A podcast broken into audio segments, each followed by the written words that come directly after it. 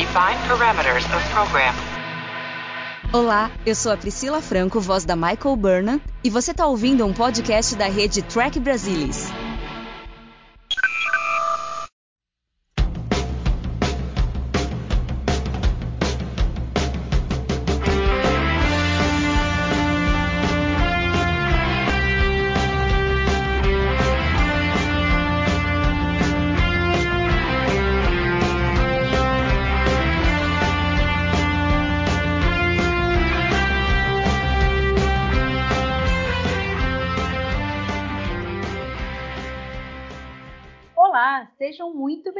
Bem-vindos ao Balde do Odo, podcast da rede do Trek Brasilis para falar sobre Deep Space Nine, a melhor série de Jornada nas Estrelas. E hoje estão aqui comigo Luiz Castanheira. Olá, Luiz. Boa noite, pessoal. Bom estar aqui como sempre. E de novo aqui para conversar com a gente em participação especial o Ivanildo Pereira. Boa noite, Ivanildo. Prazer ter você aqui Olá. com a gente.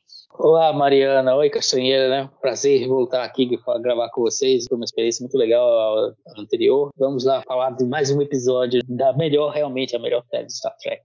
E hoje nós vamos falar sobre o sétimo episódio da terceira temporada, Civil Defense, que muitos defendem que na realidade deveria ser um episódio da primeira temporada. Eu discordo um pouquinho, acho que eles colocaram lá atrás o Babel e acho que ficaria muito repetitivo se a gente tivesse novamente algo do tipo na primeira temporada. Eu acho que acaba diluindo um pouco, a gente não fica pensando muito que qualquer Uhum. coisinha vai ter um vírus ou um programa louco no computador da estação que vai atrapalhar de alguma forma o andamento normal da estação. né? É, esse episódio foi escrito pelo Mike Cron, o único script dele de Star Trek, e mesmo assim, você vai lá na MDB, ele não tem nada ali de trabalho. Então, ele devia ser aqueles amigos do Aira, alguma coisa assim. Que vira e mexe aparece um para escrever um episódio. E ele foi, na realidade, muito reescrito, porque o crédito acabou ficando somente para ele, né, com o roteiro, mas no fim passou pela mão de todo mundo. Eu acho que cada um que escrevia um pouco alguma coisa ia para a sala do Michael Piller saía de lá chorando, porque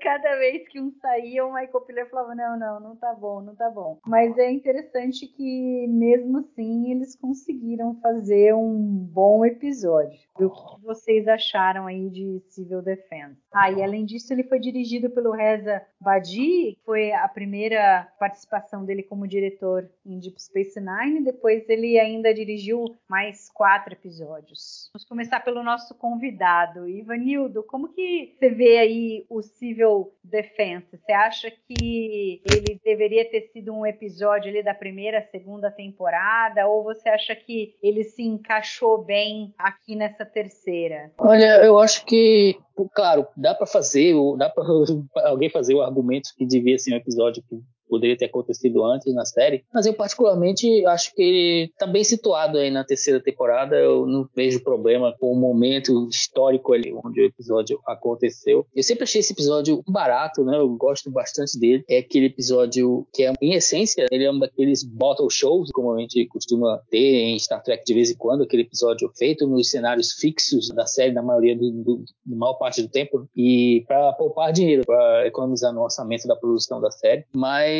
eu acho que ele é a trama foi muito bem montada, eu acho que a trama foi muito bem pensada. Você mencionou aí a questão do roteiro. Eu acho que você pode até me corrigir aí, Castanheira, se estiver errado, mas eu acho que nessa época ainda estava em vigor aquela política do Michael Piller de aceitar roteiros para Star Trek. Então acredito que esse deva ter sido um caso de um episódio assim. Esse Mike Chrome deve ter sugerido o, o, pitch, né? Deve ter feito ali o pitch do episódio, sugerido a trama básica, deve ter feito ali um esboço e o pessoal que depois trabalhou em cima. Todos os roteiristas, como você mencionou aí, Mariana, falaram que foi difícil, né? Arrumar esse roteiro, mas no final acho que o resultado ficou muito bom. Gosto desse episódio porque ele é uma aventura legal, ele é uma aventura empolgante e ao mesmo tempo ele consegue ali usar muito bem os personagens da série e aprofundar algumas coisinhas aqui e ali que com o tempo iriam render grandes frutos na série. E também, só para encerrar aqui esse meu comentário, ele é o episódio que nos deu o meme Attention Bajoran Workers, né?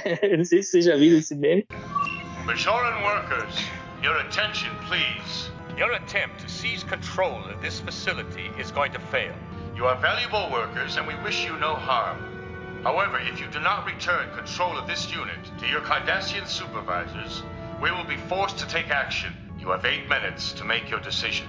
Eu adoro esse meme, me divirto muito né, com a cara do Ducati aparecendo lá. E foi basicamente foi esse episódio, né? Foi responsável por esse meme, né? Que diga que ele é, hoje em dia, acho que é um dos episódios populares assim da série. Né? Acho que todo mundo que assiste ele gosta e com razão. O Castanha, acho que é difícil um episódio ficar ruim quando você tem o Ducati e Garak juntos. É, na mesma sala, né? É um episódio um pouco. Eu acho que é um pouco diferente, né? Que aqui é bem trama, trama, trama, trama, trama, trama, trama. E com as reviravoltas a gente. para manter a coisa aquecida, a coisa interessante. E acho que de modo geral ele consegue esse feito. Tem algumas reviravoltas que realmente são inspiradas, como por exemplo a chegada do Ducati ali, eu acho que não, ninguém esperava. Acho tipo, como é que é? E, e, depois a reviravolta da reviravolta, em que aparece uma outra gravação de um cara que julgava que ele, que o Ducati poderia fugir ali numa insurreição ali dos bajorianos, que realmente é engraçado. Isso realmente não tem como negar, realmente é muito engraçado e Fica aquele tom de pilhéria ali no final com a cara do Ducati. Ducat, if you are seeing this recording, it means you tried to abandon your post while the station's self-destruct sequence was engaged. That will not be permitted. Outrageous! You have lost control of Terra Gnor, disgracing yourself and Cardassia. Your attempt to escape is no doubt a final act of cowardice. All fail safes have been eliminated. Your personal access codes have been rescinded. The destruct sequence can no longer be halted. All you can do now is contemplate the depth of your disgrace and try to die like a Cardassian. Ele fica incrédulo com a situação do tipo, como é que o cara faz isso comigo, né? É, nem sei se o cara ainda tá vivo, quem é aquele cara, cadê ele, exatamente qual era a relação dos dois, se ele era o supervisor imediato. Mas eu acho que é isso, eu acho que se baseia nessa coisa do quanto você vai achar interessante as reviravoltas é, em relação a uma história que tem similaridades com Babel e parece uma coisa meio de primeira temporada, é, realmente. Em particular, a, eu conheço gente agora do TB que não gosta por causa da como é que eu vou colocar? Se depois daquele tempo ainda tem o, o, tal, o programa do Ducati com esse poder todo de tomar o controle da estação e eventualmente com os níveis adicionais chegar ao ponto de destruir a estação inteira. Então é existe uma discussão aí também do quanto a estação foi modificada ao longo do tempo pelos federados que lá moram. Tem algumas discussões assim. Cabe mencionar que algumas pessoas é, ficam incomodadas por essa coisa de ter o programa ali, o programa ser tão, digamos, poderoso, eficiente, mesmo após esse tempo todo, e literalmente virar a estação de cabeça para baixo, assim. Mas eu acho que, independente disso, tem coisas, tem reviravoltas que eu julgo interessantes. A direção consegue se virar bem nessas questões de, de Bottle Show, tem demanda uma certa criatividade do diretor para não ficar uma coisa monótona e tal. E a gente acaba sendo entretido por isso. É um pouco no charme, um pouco nos twists e reviravoltas, você acha interessante e, e segue no caminho. Eu menciono que tem essa coisa meio. Será que isso realmente deveria poder ser possível após esse tempo e tal? O quanto a estação ainda é cardassiana, o quanto ela foi modificada, esse tipo de coisa também. Algumas pessoas se incomodam mais do que outras quanto a isso. Bajoran workers, your time is running out. But it's not too late. You can still surrender and save your lives. Esse ponto si, por exemplo, não me incomoda, porque assim, a gente vê que eles não conseguiram ocupar 100% de toda a estação. Tem várias áreas ali que ainda estão mesmo, principalmente essa parte que era de mina, que eles faziam lá o processamento dos minérios, tal, devia ser uma área muito complicada de se ocupar novamente. E aí, você vê que eles estavam fazendo uma limpa ali no computador. Talvez aqueles computadores ali tivessem ficado desligados, não se estava usando, e aí eles religaram e estavam apagando tudo para poder colocar, digamos, o software federado para integrar com a estação como um todo. E aí ali aparece o, o programinha e que acaba sequestrando o computador todo da estação. Eu acho isso crível. O que eu não acho crível é você ainda ter lugares em que você tenha lá o, o gás neurocin. Isso sim, eu acho meio esquisito. Os caras não, não fizeram um, um scan total ali da estação para ver o que, que teria de coisas perigosas, assim. Isso aí é um pouquinho. Mas naquela cena vocês acham que o gás ainda é letal? Eu acho. Eles conseguiram fugir ou o gás já não tem tanto efeito assim? É, eu não. Eu acho que tem Eles- efeito, sim. Eles ficam É. um tempinho ali expostos ao gás. Demora um pouquinho ali pra eles saírem. Então, Que tá É, é. saindo, o Brian tá subindo, né? Uhum. Fica assim, Sim. vambora, vambora. Sim, sim. Tá com uma cara meio que tá segurando ali o... a respiração e vai subindo. Ah. Mas enfim, eu acho que. Porque assim, eles. é, tinha coisa ali no Ops que o Ducati pergunta: ah, vocês desabilitaram, né? Akira, não, claro, a gente desabilitou, tá? Porque isso daqui não tinha condições. Então, obviamente que eles tinham conhecimento das coisas. Então, é um pouco esquisito, mas. é, Então eu aquele não- negócio do Ducati era tipo. Era um campo de força, mas era um misto de tonteio e aparentemente era ó, meio mortal. né? Uhum. Deu pra entender Uhum. isso, né? É. Era algo É, algum sistema de defesa ali que era meio assim, que deveria Tipo, ficar nos portais das pra- portas. pra, ma- pra matar mesmo o É. povo, não tem meio É. termo ali. Mas eu acho assim que o episódio é, é interessante porque você vai tendo reviravolta, ele vai escalando e é legal que você fica assim com aquela sensação de, de como se você tivesse mesmo durante a ocupação, os tempos ali fazem sentido, os acontecimentos, você vê ó, como os cardassianos são bem paranoicos assim, Uhum. Tipo, o Ducati com aquele discurso dele de sempre, né, de que, não, meus queridos bajorianos, não quero matar ninguém, é, exatamente. Né, vamos resolver e tal, vai dar tudo certo, famílias. e no fim, é, no fim vou explodir a estação inteira, tá bom? Perdi a paciência aqui, né? Ai, que... Isso, é. Mas é muito bom. Não, é engraçado, o próprio Cisco comenta, comenta óbvio. né? O cara falando daquele tom de voz seguidas, seguidas e seguidas, às vezes realmente é algo.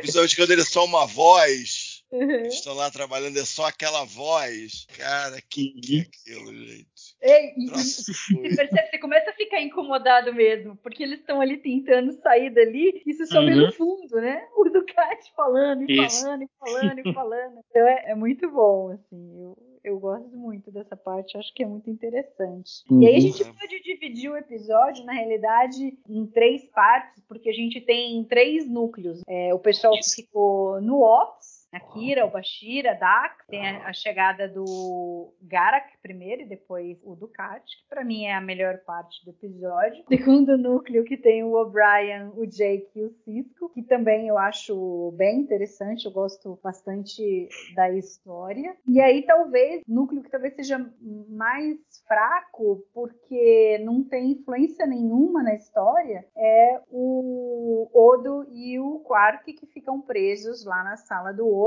Muito embora a interação do Auberjonois com o Armin Shimmerman sempre eh, seja muito boa, a gente não vê assim uma evolução de personagem, não tem, não, não acrescenta muito. Mas ainda assim, eu gosto ali de ouvir os dois conversando, um tom mais light, assim, apesar da situação. Você vê que assim os Uhum. dois estão conversando. O, o Odo não, não parece assim irritado com o Quark. Acho que pela primeira vez ele me parece conversar mais assim de boa com o sei se vocês tiveram essa sensação. Eu tive. É, são cenas são, é, não tem muita influência realmente no episódio. Eu acho que eles colocaram ali como uma espécie de, de quebra de tensão, né, para dar uma aliviada pro público. Mas as cenas dos dois são sempre ótimas, né? Funcionam muito bem, são engraçadas, né? E mostra também um pouquinho da personalidade do né, quando o Odo comenta que o campo de força na sala dele é diferente, né? É mais, é mais intrincado ali para justamente não permitir que o Transmorph fuja,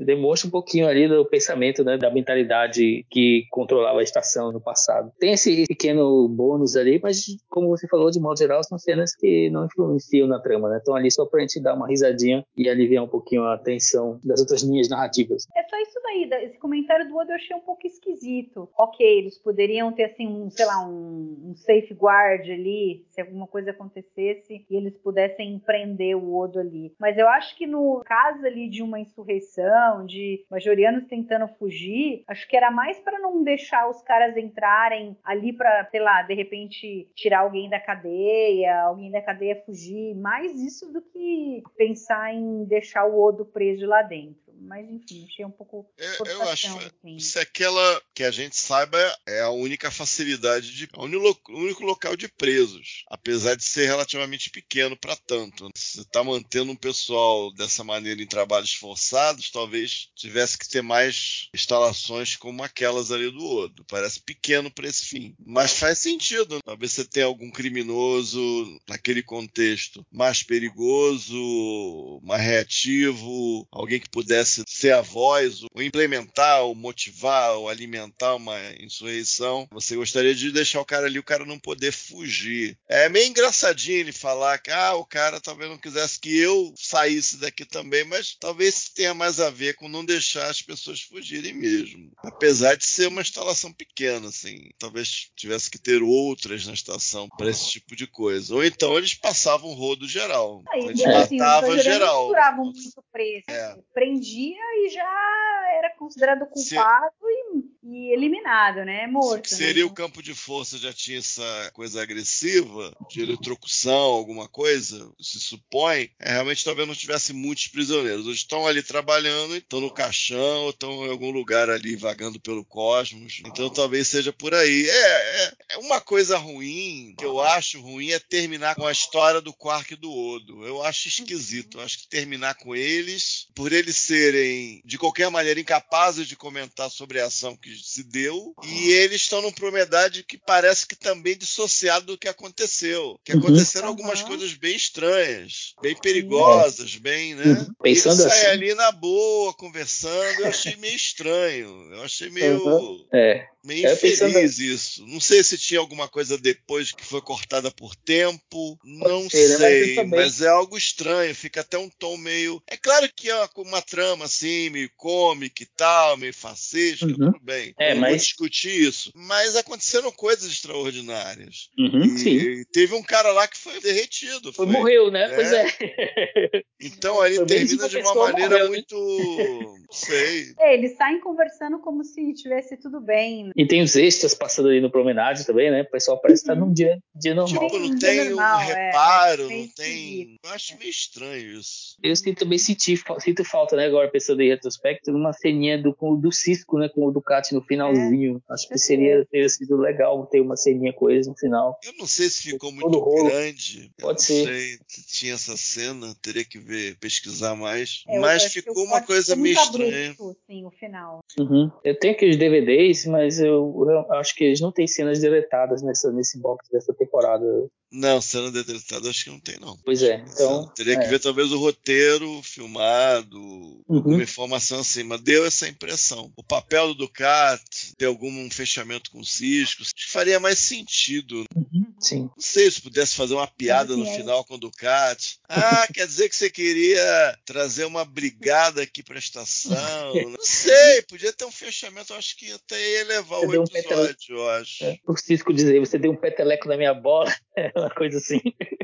É, é teve essa coisa. Na bola, e aí depois volta, ele podia, né? de repente, só uhum. ali conversando por videoconferência, que já uhum. Feito algumas vezes entre eles, assim, que funcionou bem. É, é. mas enfim, foram escolhas ali feitas. Mas é, é, dessa cena ainda, dessa parte do Quark com o Odo, eu adoro quando o Quark fala assim: Isso significa que eu tô preso aqui com você? Aí o Odo, não, isso significa que eu estou preso aqui com você.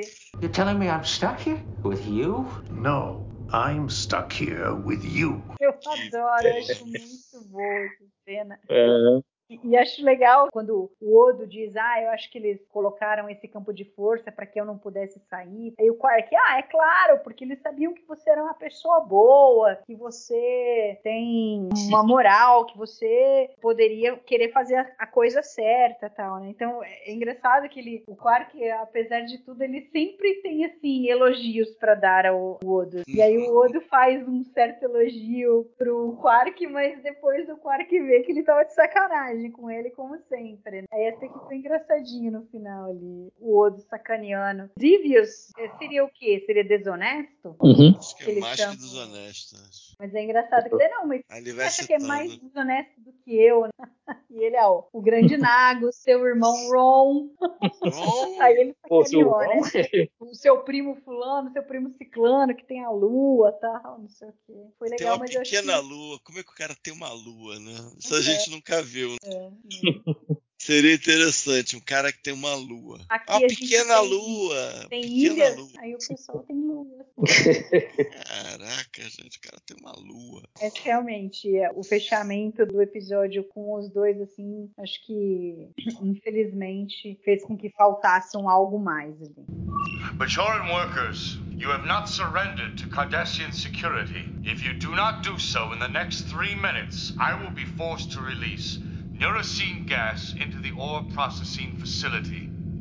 Aí a gente tem o Jake, né? começa o episódio com o Jake e com o O'Brien, continuando aquela história de que o Cisco colocou o filho para trabalhar com o O'Brien e tal. E você vê assim, o Jake tá levando a sério o negócio. Ele nem Uhum. vê o tempo passar, porque daí o Cisco vai lá ver o que tá acontecendo. Pô, ô filho, você não vai voltar para casa para jantar não, né? O Brian, você não vai liberá-lo não? E você vê que ele não tá assim, pô, posso ir embora? Não tá na hora de ir embora, tal. Então eu, eu acho isso interessante que ele realmente, depois que ele falou pro Cisco que ele não queria fazer a academia da frota, ele ficou mais leve nesse sentido. Ah, posso ir aqui, posso for fazer o trabalho que for, tô aprendendo coisa, mas eu sei que eu não sou obrigado a fazer algo que eu não quero. Gosto disso daí, e aí os Uhum. três dão uma dinâmica muito boa. É, são legais também as cenas, claro, como sempre, né? Do Avery com o, Siroc, né? Mais pra frente, ele falando que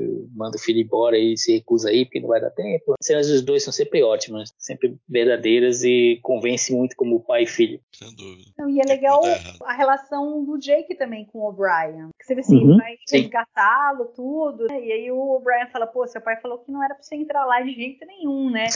Ele acha que se você não contar pra ele, eu não conto também. Então, assim, já te- tem uma relação ali muito de camaradagem entre os dois, que é interessante. Não vai ser muito desenvolvida ao longo da série, mas é legal, é, é crível ali a, a relação, né? É, ele já vem fazendo isso já tem um bom tempo. Não sei exatamente qual foi o primeiro episódio agora, que ele tá nessa tutoria, estágio aí com o O'Brien, aprendendo coisas, mas eles, realmente investiram nisso bastante, assim, bem claramente. O Jake tá na estação, Eu lembro- tá em cena já tem bastante tempo, nessa Eu assistência aí lembro dele, trabalhar dele com do Nog lá, quando eles pegam lá o self-esteem bolts, que eles têm que trocar e não sei o quê, e aí eles perguntam pro Brian, ah, pra que serve isso e tal. Então acho que é, desde a primeira temporada a gente já tem coisinhas, né?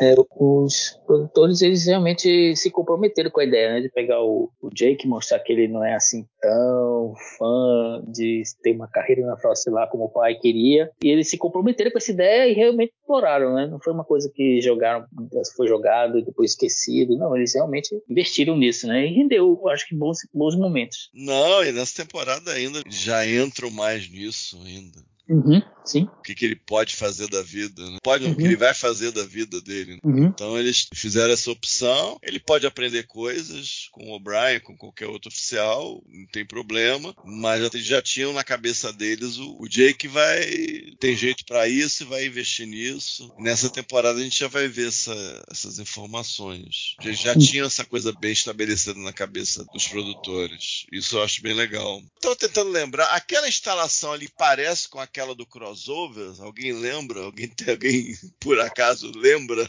Não, eu acho que Cenário? Não. É, não, não tem nada a ver não, né? Eles Não. tinham os carrinhos ali, crossover, que eles estavam empurrando pra lá e pra cá. É. Era uma coisa mais assim, a entrada era mais alta e depois onde os trabalhadores ficavam era mais baixo. Você não via assim, sei lá, uma tubulação subindo, alguma coisa desse, desse estilo. É. Mas você via algum minério assim em alta temperatura, vocês lembram? Nesse ah, episódio? Você via que era um No crossover. assim, Ah, no crossover? Ah. Você vê que era um local que era mais escuro, tinha uma sensação de, de mais quente, realmente. É, tá. Talvez de vapor, não sei, alguma coisa assim me, vem à mente. É que pensando, né, de qualquer maneira, sendo a mesmo, o mesmo cenário ou não, era devia ser uma situação horrível. Que parece bem apertado, devia ter um monte de gente ali e a temperatura era alta demais. Se bobear, o negócio talvez fosse até tóxico. Provavelmente o minério fosse até tóxico. Então era uma coisa E eu meio, gosto meio pesada mesmo. eu gosto dessa linha da história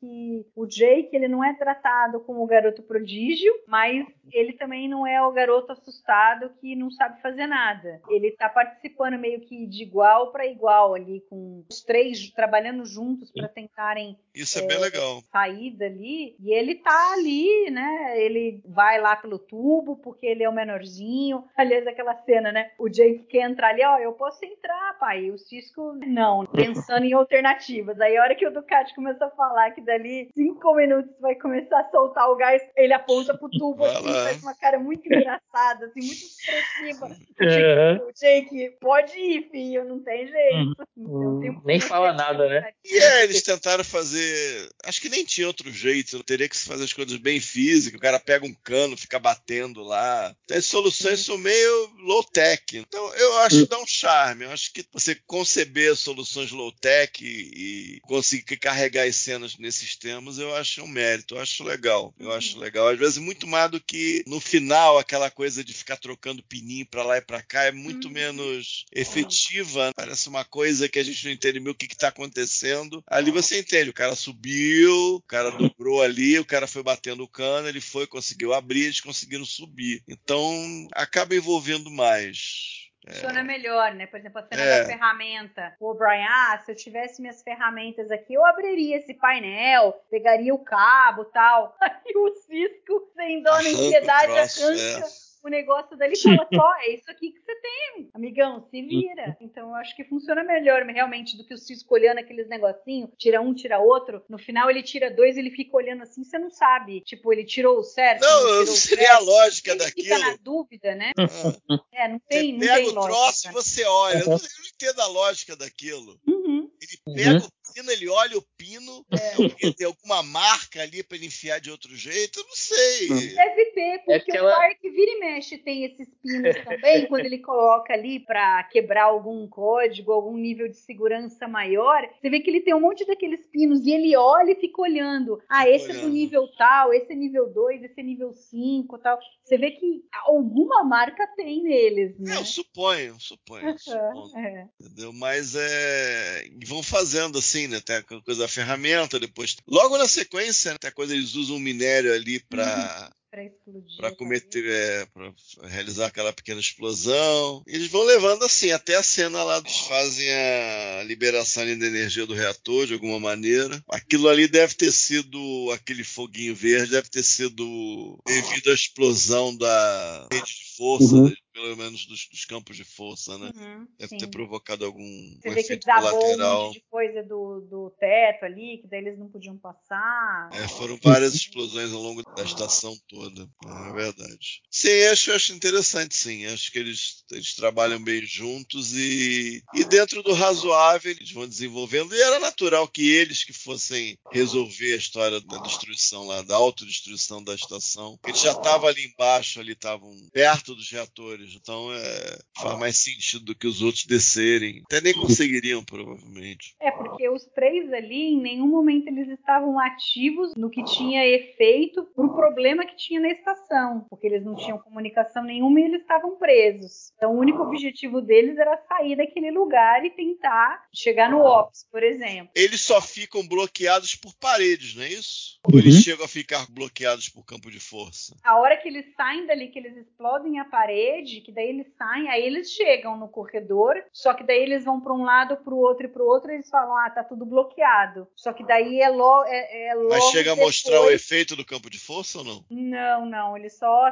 se reencontram. Vem o Jake e o Cisco Fala de um tá lado, o Brian do outro, Tá, e tá falam, ah, a gente não conseguiu nem andar, sei lá, 50 metros tal. Tá. Aí eles iam tentar ir pelo buraco do turbo elevador, quando daí a Kira liga e avisa que eles Ah, tá estariam é, o que estava acontecendo e tal. Attention, Bajoran workers. I will not allow this rebellion to succeed. If you do not surrender immediately, I will be forced to kill every Bajoran on this station. Aí a gente tem a parte principal, que é lá, primeiro a Kira, a Dax e o Bashir ali tentando, de alguma forma, burlar ali o computador. A Dax acaba queimando to- toda a mão. Uma ceninha ali que, tadinha, da Terry Farrell, é bem, bem fraquinha ali, a hora que ela... É, não, É, não sei, é, é. Maldosa. maldosa. não, mas ficou muito assim, sei lá, ela fez uma... Eu acho que Dax muito ficou. fragilizada, ficou muito exagerada, Uhum. Eu acho. É, eu acho que. É, O que eu acho que foi, ela depois esqueceu. Não sei se vocês perceberam. Eu achei que depois foi esquecido, aí foi o contrário. Depois ela ficou meio esquecida. Ela fica ali, acho que ela deveria sentir um mínimo de desconforto com as mãos queimadas. Uhum. Eu nunca queimei, nunca tive queimadura de segundo grau, mas. É, não, mas o. Bashir deu, né, um remédio ali, um analgésico, né? Ele aplica alguma coisa. É, para não sentir data. É, é, ele aplica ali. Ele fala que ele não tem como tratar a queimadura, mas ele dá um analgésico pra diminuir a dor ali. Mas realmente ela fica meio com a mão ali e tal. Não fiquei reparando se o tempo inteiro ela tava com as duas mãos ali pra frente sem mexer nas coisas. Mas ela realmente pede ajuda pra Kira. Que daí é quando o Gara que entra né, e é fantástica também a entrada dele. E aí depois o Bashir até dá uma gozadinha dele. Aham, interessante esse alfaiate que tem código de segurança e tal, e não sei o quê. É engraçado que o episódio tem essa. Eles estão numa situação muito séria, mas é um clima mais light, não é um clima pesado. A não ser É, talvez ali entre Kira e Ducati, eu acho que a Kira. é a, a gente coisa mais estranha é o, é o cara ser vaporizado, eu acho. Eu, eu É, não vaporizaria aquele É, não bajoriano, eu acho. né? É, eu, não, eu não vaporizaria. Porque é, é meio, meio facesco, né? Tá, e tá, tá Uhum. acontecendo um monte de coisa e o cara tá rindo da cara do Garrick. Aí o É. Ducati chega, ah, vê o Garrick agachado lá. Ah, olha quem tá aqui, sabe? É meio. Aham. É Eu acho que era só pra ter o payoff ali da frasezinha do Ducati, quando ele fala assim: ah, cadê o, o comandante Cisco? Não vamos dizer que ele foi vaporizado, não. É. Então, sei lá, ele queria. eh, Não faria sentido ele falar isso se o cara não tivesse sido vaporizado. A gente não ia saber que aquilo ali Uhum. era pra matar, pra vaporizar. né? Mas é razoável o Garrick consegue chegar ali, mas ele não consegue fazer muito mais coisa. Uhum. É, acho que é razoável. Acho que é razoável. Sim, também. É. Attention, Bajoran workers. Your failure to surrender is forcing me to take stronger measures. In five minutes, we will begin pumping Neurocene gas into the habitat ring. Think of your families as you consider your course of action. All Cardassian personnel should evacuate the area immediately. Eu acho que é um episódio claramente feito assim para fazer uma aventura, né? Um negócio assim mais despretensioso. Sim, sem- despretensioso é. Acho que seria. hum, Que a gente não vê as outras versões do roteiro, mas seria um erro ele se levar a sério, gente. Porque Exato, é, assim, a pois é. base é. meio frágil. Eu Acho que se levar Uhum. mais a sério do que se levou, eu acho que Pois é. seria um erro. Ia ficar muito estranho. É, basicamente os personagens tendo uma aventura ali com, claro, riscos reais, né? Porque corre risco da estação ser destruída, mas eles levam assim de uma forma leve, né? A gente sabe que, o, que os heróis vão dar um jeito, né? Mas é, Não, isso não tem dúvida. Isso, é, mas é um episódio que realmente não tem pretensão assim de ser um dos melhores da série, mas é uma aventura agradável, né? Não, É. mas, por exemplo, a entrada do Garrick eu acho legal. Eu acho que. É, pô, mas será que o seu Garrick podia aparecer ali? Ele tem o código, não sei o quê. Ai, bota o Garrick, faz sentido, ele tenta ajudar. Sim. Não ajuda muito, mas ele tá ali falando com o Bashir, eu acho legal, entendeu? Aliás, Sim. ele mais atrapalhou do que ajudou, né? Porque todos os conselhos que ele deu, é, não sei se ele, se ele tava querendo ser suicida ali e destruir a estação inteira, porque, do tipo, obviamente que ele sabe do que os cardassianos são capazes e quais seriam os procedimentos. Ah, se eu fizer isso, qual vai ser a reação? O que, que vai estar preparado? Qual que vai ser a contrapartida aqui? Então, ah, pra gente impedir que jogue lá a toxina, né, o gás para matar todo mundo nos anéis dos dormitórios lá, ah, vamos desligar então o sistema de suporte de vida. Beleza, mas do tipo, é algo que os bajorianos fariam. Então, o que, que os cardassianos fariam quando eles fizessem isso? Tinha que ter uma Mas é- sequência é uma coisa de, que eu não sei, coisas, por que que né? a Kira deu tiro naquilo? É, é Você não porque bastaria ela- eles não- desligar aquilo? É, não, eles, não tinham acesso, eles não tinham acesso ao computador, eles não conseguiam fazer nada no computador. Aí não conseguiu fazer nada no computador mais. Não, porque É, precisava então tá, da senha bem. do Ducati, né? Tava tudo travado. Então tava tudo Uhum. travado, não Tava podia tudo fazer travado. Rigorosamente nada, tá certo. É, e quando a Dax tentou lá mexer na parte do sistema ali, De campo de força. é, então, como uma maneira de proteger para que exatamente o computador não fosse adulterado, os caras tacaram, de repente, ele começou a mexer muito ali, tacaram um campo de força. Foi quando ela ferrou a mão. Não, faz sentido. Era algo que eles não poderiam ficar mexendo. né? My fellow Cardassians, I regret to inform you that Bajoran workers have gained control of this station. In all likelihood, I am dead, or otherwise incapacitated. But rest assured, the station will not be allowed to remain in Bajoran hands. However, it is my duty to inform you that if you do not regain control within two hours, the station will be destroyed.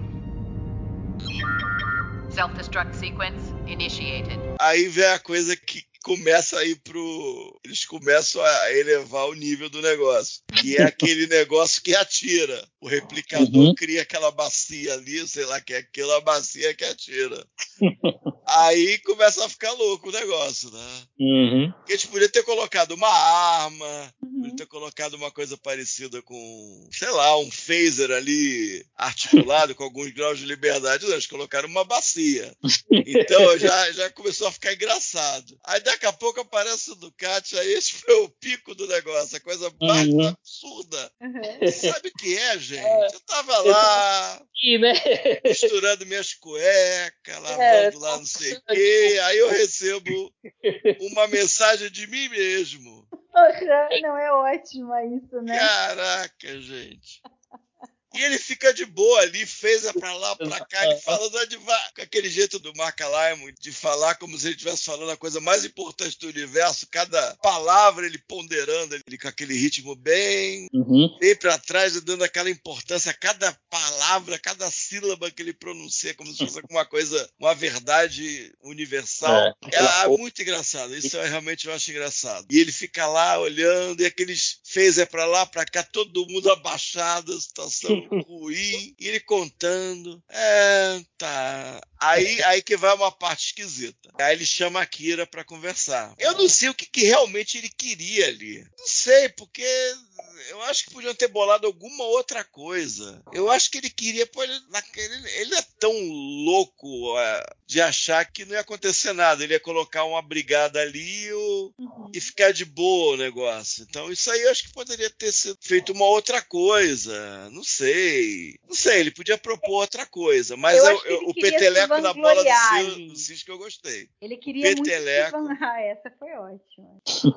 Ele tem um sério problema com essa bola de beisebol. né? Sim, é. Gente, mas é muito legal. E isso eu acho muito legal. Uhum. Sim, essas Ele cenas chegar aí. e dar o peteleco, na- ele sentar Uhum. na cadeira do, do prefeito de Uhum. Taranó e dar o, o peteleco na bola do Cisco. Parece até uma coisa, né? A mesa é minha. Eu né? acho muito legal isso. Aham. É, quando eu lembro desse episódio, assim, essas são as primeiras cenas que me vem na cabeça, que são os momentos mais marcantes, realmente, né? O- a atuação do Laimo, toda a movimentação ali dessa cena, é, realmente é o que eleva o episódio, assim, pra mim, dá uma elevada. É. Mesmo sendo ele, meio ele absurdo, chega mesmo ali, meio engraçado, é, é o que dá uma elevada. ele Eu chega ali se propor uma vangloriando, outra né? coisa. E- acho que Eu acho que tem aquilo a ver com o que a gente falou em outros episódios, que ele nunca engoliu o negócio de Cardassia ter abandonado o Bajor. Uhum. Ele, ele queria continuar ali. A, aquela posição para ele era importante. Ele tinha aquela necessidade de, de subjugar, de dominar os outros, de estar tá em cima ali, entendeu? E aí depois, e quando ele- ele saiu, Uhum. ele perdeu Ele muito é o herói, isso. né? Ele é o herói na mente dele, né? Pra ele, ele é o herói, né? Com o Castanheira. a- É, se você, se Sim. você juntar até aqueles clipezinhos dele falando como parte do programa de segurança, ele fala como se ele estivesse falando, fazendo uma coisa boa Uhum.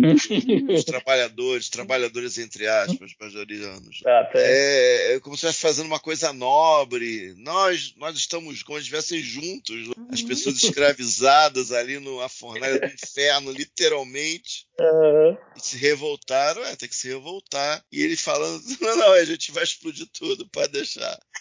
É, não, ele fala, né, a certo ponto, não, se vocês se entregarem, vocês podem ter Uhum. certeza que nada vai acontecer com vocês e tal. Suas famílias. Isso aí ninguém acredita mais, né? Pro... Não, não, não. A gente já conhece a justiça cardassiana. Isso aí é coisa- fica bizarro, né? Ficar Aham. com Uhum. um humor negro até. Ele tem essa coisa Mas- de querer ser o herói, entendeu? E aí, pra ele ali, quando ele chega e ele vê que ele tem todo o poder, então ele tinha que claro. inventar Isso qualquer entendo. coisa que, obviamente, ele sabia que a Kira nunca daria pra ele. Então Tem ele mais do que um sentido, coisa. talvez? Talvez. Porque É. é, ela fala que ela nunca entregaria a estação, ela preferia ter a estação destruída do que entregá-la pra ele, né? E ele fala: pô, mas você não gosta tanto assim de nós? Você vê que acho que ele queria falar: você não gosta tanto assim de mim?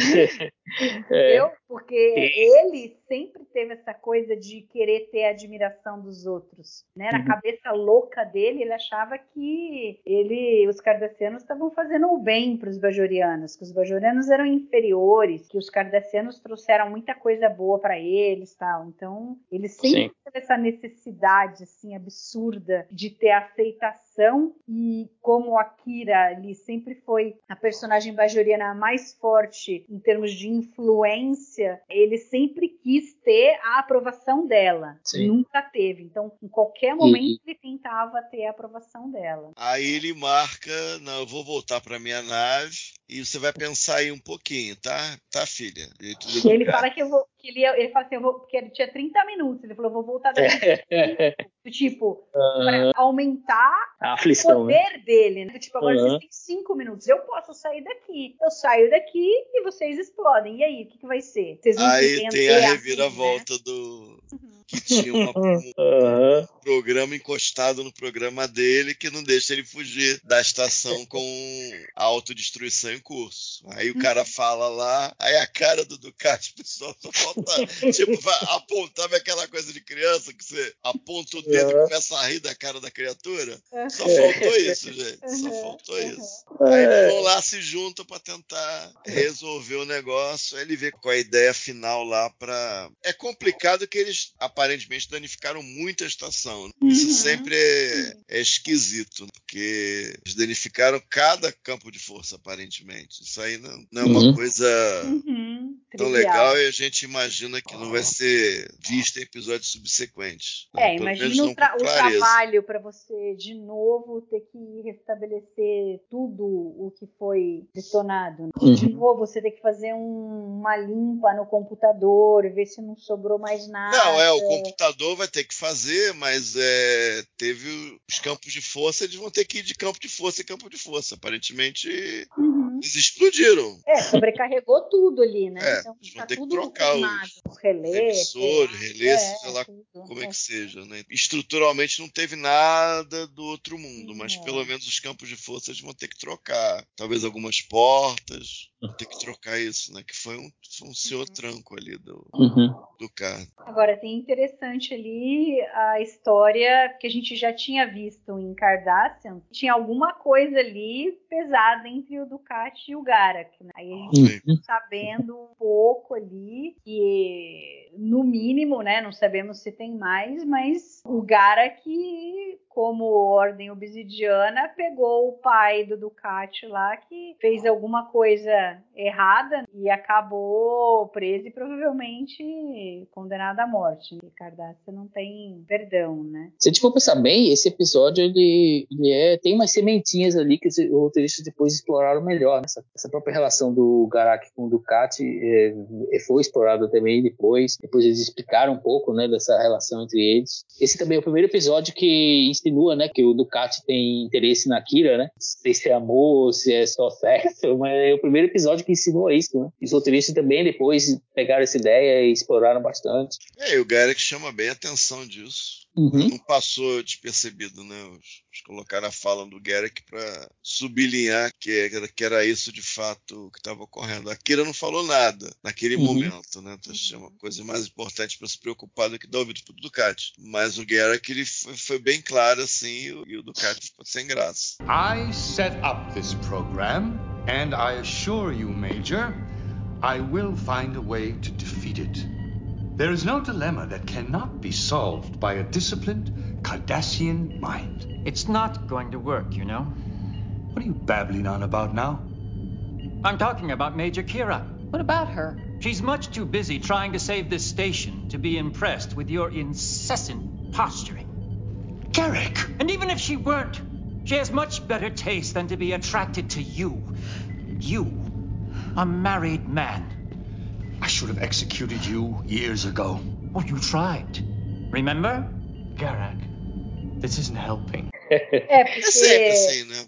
É porque assim, o Ducati estava desmoralizado, porque tinha acabado de se ferrar e ele estava no barco junto com todo mundo, ou seja, ele perdeu totalmente o poder que ele tinha. Mas ele é um cara que ele não aceita isso. Ele tinha que continuar mostrando um, uma certa superioridade. A Kira que tá ali no comando, então ele fica fazendo todo o discurso ali para ela, querendo chamar a atenção, como se, né, para mostrar que ele é inteligente, que ele é importante, que ele pode resolver a situação. E o Gara que já tava naquela do foda-se, né?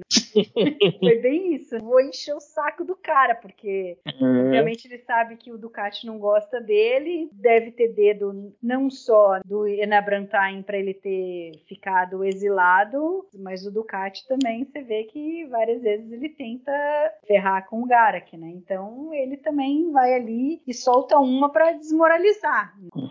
Sim. Meio que, meio que perde o rebolado ali também, né? Porque o cara que faz isso daí, mas tipo, Bashir, pô, cara, não é o momento. Você parece coisa de quinta série. Né?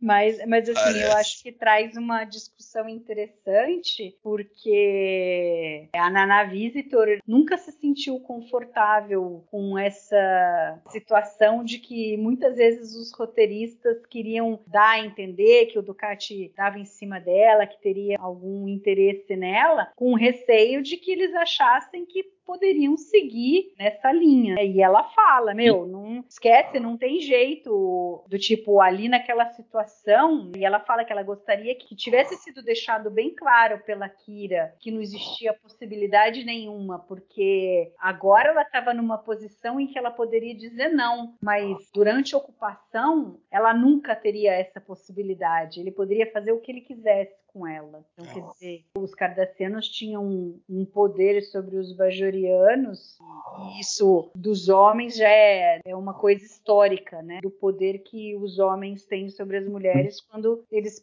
querem alguma coisa, é isso que eles vão usar contra a mulher. Então é, é uma coisa assim pesada e ela tem razão de nunca querer que tivesse nada da Kira com o Ducati. Ela fala, porra, o cara é tipo, ela enxerga ele como Hitler. Isso nunca vai mudar. A Kira, obviamente, que ao longo das temporadas ela foi evoluindo a visão que ela tem dos cardassianos, então tipo, ah, individualmente ela pode gostar de um cardassiano ou outro, desvinculá-los às atrocidades que foram feitas, a, a ocupação, mas com o Ducati isso nunca seria possível. Uhum. E aí depois o Aira tanto fez, tanto fez que, que arranjou um jeito de Uhum. ter que contornar essa situação. É. É, mas quando eles vão em discretion, Uhum. quando eles vão procurar pela mãe da Zial, eles eh, fica claro que o Ducati fazia isso com Uhum. ele tinha ele tinha as concubinas dele, bajorianas, gostava daquilo. Mostraram uma, poderiam ter várias, deveriam ter várias. Realmente tinham várias. E é uma coisa que eventual, a introdução da Zial é uma coisa que eventualmente une os três, une o Uhum. Ze- une a Kira e o une o Garrick. Também é um meio surpreendente, mas acaba unindo os três. É interessante isso. A indiscrição do Ducati acaba unindo os três. É, é curioso. Eu acho que não foi muito pra frente. No livro do, no livro do, do Andrew Robinson, ele fala um pouco mais sobre isso. Se eu me lembro, eu acho que ele foi responsável por torturar. Acho que tinha uma informação que ele precisava do pai do, do Ducati. E eventualmente ele foi executado. Mas eu não lembro se tem mais história do que isso no livro. É, eu tô relendo o livro, mas é eu não cheguei nessa parte isso. ainda. É, eu acho que eu tô, acho que eu preciso reler também. Mas é, o que eu lembro é isso. E é claro que ele tem esse, só por isso ele já tem um sentimento de querer ferrar o Garrick realmente. Eles são, via microcosmo, eles são inimigos naturais. O Comando Central e a Ordem Obsidiana são rivais. E tem essa coisa de pessoal de provavelmente investigou, prendeu, torturou e eventualmente matou. O governo mata, mas como a investigação, a acusação é basicamente a sentença, então ele- a raiva ele direciona pro Garrick mesmo, da morte do pai dele. Se bem que o pai do Ducati deve ter sido uma figura, né? Vocês imaginam o pai do Ducati? A gente o pai, o pai do Garrick, mas o pai do Ducati devia ser uma figuraça. A gente nunca conheceu. Mas eu imagino que tenha sido uma figuraça também. Seja fácil. E, e o relacionamento dos dois não deveria ser fácil. Fico pensando aqui. Mas é, foi interessante, deu uma pimentinha legal ali no Ops, assim. E as melhores reviravoltas foram as envolvendo o Ducati, sem dúvida nenhuma. Sim. A voz dele, né? Aquela. Ficar repetindo a mesma coisa. Não, não, amiguinhos, aparece, saiam de mãos pra cima que nós vamos ser amigos.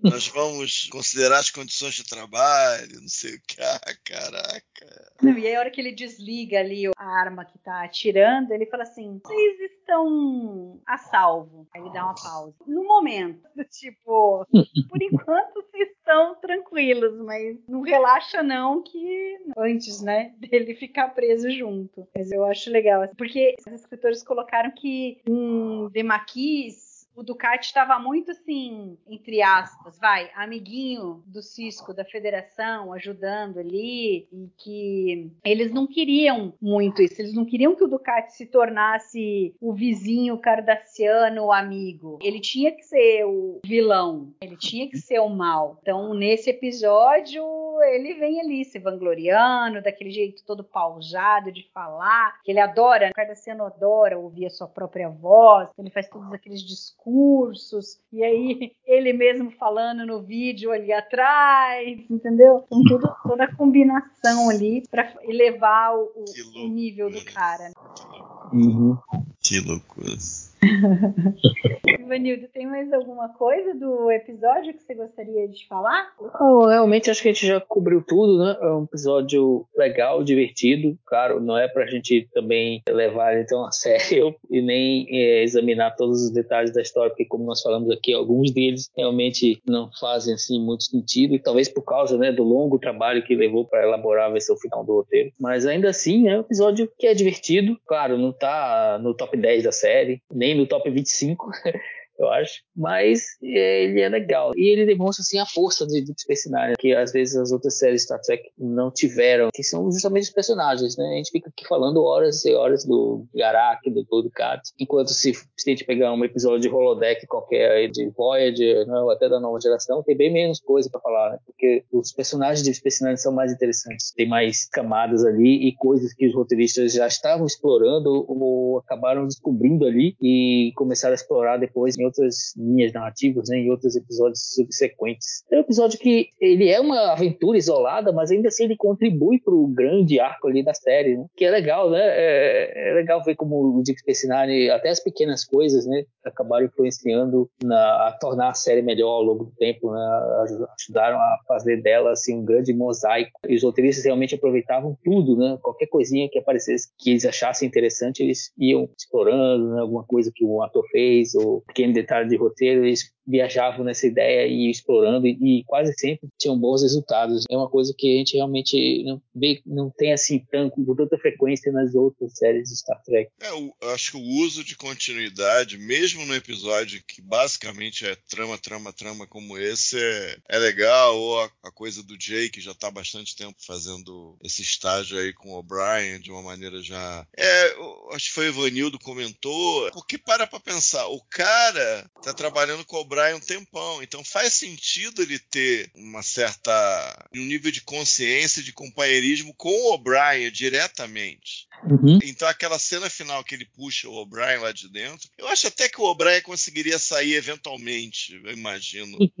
Ele não, ele não, morreria ali. Mas ele vai lá e ajuda o O'Brien e eles brincam no final. Faz sentido, porque eles já estão interagindo há bastante tempo. Não é uma coisa assim, tipo assim, ó, agora dois personagens, um salva o outro, eles riem porque eh, se afastaram do perigo. Não é uma coisa genérica, é personagens que você vê que estão interagindo há bastante tempo, com algum propósito. Então, esse tipo de coisa eu acho legal. Eu acho que mesmo nessa coisa de trama, trama, trama, que às vezes vezes talvez não seja o ideal, pelo menos para mim não é o ideal, você vê esse zelo, digamos assim, pela continuidade faz diferença. Talvez faça pequena diferença, mas faz diferença. Então isso é uma coisa legal, essa coisa do Garrick com o Bashir, o Ducati. Com certeza a gente lembra de todas as participações anteriores dele, você lembra da caracterização, você lembra da interação dele com o Cisco, a do peteleco da bola, você vai lembrar, inclusive, no futuro, vai ter um payoff imenso disso. É tipo daquela coisa, gente. A gente. Esses payoffs, assim, os realmente a gente lembra. Acho que são aqueles que são construídos ao longo do tempo. É aqueles que você, às vezes, até esquece. Você tá ali de alguma maneira. É quando você chega e, e quando aparece, caramba, era isso. Uhum. É isso que, é isso que eu acho que é grande TV mesmo. Né? Uhum. Grande obra, assim. Então eu acho isso legal. Ducati e o Garrick, a coisa que a gente vai ver do futuro com aqui Akira, é, essa coisa meio. Parece que às vezes o Ducati se descola da realidade. Aí você pode pensar, ah, mas foi acidental, incidental, isso não foi concebido para ser assim. Mas, gente, ele faz isso com uma frequência tremenda. Uhum. Entendeu? É, será que era tudo do Alignment, aquela coisa de tipo, não, sou eu, eu vou comer cenário aqui, eu vou comer o espaço, só vão olhar para mim. Eu vou modular as frases aqui e eu vou falar devagar, vão ter que prestar atenção em mim de qualquer jeito, eu vou sequestrar cada cena. Parece um maluco falando às vezes. Aí eles perceberam isso, a gente pode usar. Será? Só perguntando para os caras. Uhum. Mas, de novo, faz sentido em continuidade. Então, de novo, mesmo um episódio que é muito mais trama do que personagem, você tem essas coisas que pega o que veio e, e leva para frente, que são coisas de caracterização rica mesmo. Então, eu acho bem legais. Assim. E, e a gente tem é, fazendo essa retrospectiva que via o, o, podcast, a gente percebe o quanto de continuidade existe. Às vezes a gente nem se ligava tanto, mas vendo os episódios em sequência e sempre discutindo os episódios recém-vistos, a gente consegue identificar essa, esse nível de continuidade. Às vezes não é uma coisa serializada que vai ser realizada ao longo de vários episódios, uma história pré-determinada e tal, mas com espírito, com inteligência, até com coração, tratar continuidade com relação ao que veio antes e colocar ideias que podem ser exploradas e serão exploradas é bem legal. É um diferencial, sim. É bem interessante para a série. E saber aproveitar essas coisas que eles foram deixando para trás. Porque tem um monte sim. de coisa que eles foram jogando ali nos episódios, semana a semana, que obviamente tem milhares de coisas ali que não funcionaram e que morreram naquele episódio, mas eles sabiam pensar e pegar, não, olha, isso daqui é legal, vamos, hum? vamos dar uma continuidade para isso. A sementinha, né? É, isso. E aí aquela coisa segue. Né? E aí é bem hum. emblemático. A hora que você assiste o emissário, depois assiste What You Leave Behind, você vê, tá tudo ali, tá tudo ali. O payoff inteiro do episódio piloto. Tipo tá aquela coisa. Eu tava, estava só Fernando e Mariana no, no Emissary. Eu lembro, eu, eu, eu não lembrava que o Ducati tinha uma atitude, de, digamos, tão ativa, tão possessiva em relação aos orbes. Ele via os orbes como uma coisa especial, como, quase como uma arma, uma fonte de poder. Eu não uhum. lembrava disso do Emissary. Quando a gente reviu, eu falei: caraca, esse negócio tá aqui no piloto mesmo. Uhum. Não é invenção das nossas cabeças. Tá aqui sim. Eu falei: é legal, legal. A gente vai percebendo outras coisas fazendo essa reassistida da série toda, assim, paulatinamente. É bem legal, sim. Bem legal mesmo. Eu só tenho mais uma trivia para falar aqui, porque sim. lá em Crossover, o Odo do universo espelho tava com um cinto. Eles fizeram lá toda a roupa do cara e tal. E aí o Alberto uhum. tinha adorado, e aí ele pediu para que o Odo usasse cinto também. E ele tava usando até que começou a achar ruim, achou que tava. não tava mais gostando, né? Acho que era ruim para ele sentar, apertava, sei lá o que. Aí ele falou: ah, nesse episódio aqui, ele falou: não quero mais. Daí a partir desse episódio, ele deixa de usar o cinto. Então foi bem curta, né? A. a temporada do cinto, né? E o mais engraçado que daí, ó, esse é o sétimo episódio da terceira temporada. Lá em Crossfire, na quarta temporada, o décimo terceiro episódio, ou seja, se passaram 32 episódios que a Kira chega e fala, ué, cadê o seu cinto? É o exemplo. Ele é né? Fora a coisa é, do balde, pessoa... né? Lembra a coisa uhum. do balde que a gente falou semana passada? Sim, sim. sim o Crossfire também tem o lance também. do balde. Sim, sim. Do episódio anterior agora. Mas é muito engraçado, do tipo, meu, 32 episódios para ela reparar que ele estava sem o cinto. Então é... aquele episódio era o, aquele aquele uniforme era cinza. Quem alguém lembra? Do, do, do crossover? Do Odo do espelho? Era cinza? É, era um, um, cinza meio escuro, né? Um... É, escuro. É. É, é. Ali era tudo meio em tom azulado, não era? Preto, mas era um, era um acinzentado escuro, realmente. Não, faz sentido. É o exemplo de atenção ao detalhe, né? Que é o pessoal da série tinha. Cara, é, interessante mesmo, interessante mesmo. É, o que a gente estava discutindo aqui, né? Eles pegavam realmente alguns elementos e, e, e, não, e, não, descartavam nada, né? Eu sempre pensando na continuidade, na experiência de criar um universo, que é o que a gente vê muito nas séries de hoje, né? Basicamente a tônica do, da série de hoje em dia. É, mas eu acho que essa coisa da continuidade, eu acho que é, que é a coisa mais importante, eu tenho essa impressão. Mais uhum. importante até, porque a gente vai ver três momentos em DS9, vou alinhavar aqui. Esse momento que só tem continuidade, que vai culminar em Probable Cause the Dice Cast. Em termos de serialização, eu vejo três momentos. Eu vejo um outro momento ali na quinta temporada no Rapture, que você tem. No caso, era uma profecia, mas não necessariamente precisa ser uma profecia. Uma coisa dos tempos que virão, que, que se anuncia o payoff. E no final, naquela reta final, na verdade, duas, é, duas sequências grandes de episódios. Você pode pensar ali no começo da sexta, dependendo como você contar seis ou oito episódios. No final da série, dez episódios ali. Você está contando a história em várias partes. E a uhum. gente vai chegar lá e a gente vai ter que discutir o quanto cada um desses episódios também se basta por si só, quanto ele se perde em relação a ser parte de uma história, o quanto ele deixa de ser um volume da história. Isso também é interessante. Mas então, até esse momento era só isso, era continuidade. Assim, continuidade, levar em conta o que passou, tentar juntar isso numa coisa coerente, etc, etc. Aí vão ter outros dois momentos, pelo menos, que isso vai ser um pouco diferente. Mas só essa coisa de levar em continuidade, eu acho que já faz uma baita diferença. eu acho que já lá, faz uma baita diferença. Eles fizeram com o Bashir, eles conseguiram juntar tudo o que eles criaram Bashir numa situação que encaixou perfeitamente, como uma luva. É. Uhum. Né? E não foi pensado até chegarem no, no episódio, eles não tinham pensado naquilo. Quando foi escrever o episódio, Faz bastante sentido, pô, vamos fazer acho. isso. Porque a história foi construída tão bem ali, a escrita era tão boa, uhum. a capacidade deles de fazer essas associações com as coisas que eles colocavam em cada episódio. Isso é, é fantástico. Muito é, bem. Legal mesmo. Castanha, Qual a sua nota para Civil Defense? É três estrelas, é o que eu, normalmente eu dou para esse episódio. É aquilo que eu sempre falo, eu acho que é um episódio que a gente tem que levar. que ele é mais engraçadinho do que sério, eu acho que ele não se leva a sério. E às vezes ele é um pouco mais trama do que personagem. Mas eu acho que é um episódio legal e é divertido, porque eu acho que as reviravoltas acabam te animando a você gostar. Ah, legal! Ah, realmente isso é engraçado. Você acaba entrando no, no ritmo do negócio. Apesar de ter aquele probleminha ali no final, eu acho meio esquisito, poderia ser melhor o final. Mas eu ainda acho um bom episódio. E, vendo, e eu vejo nesse tempo. É mais um episódio.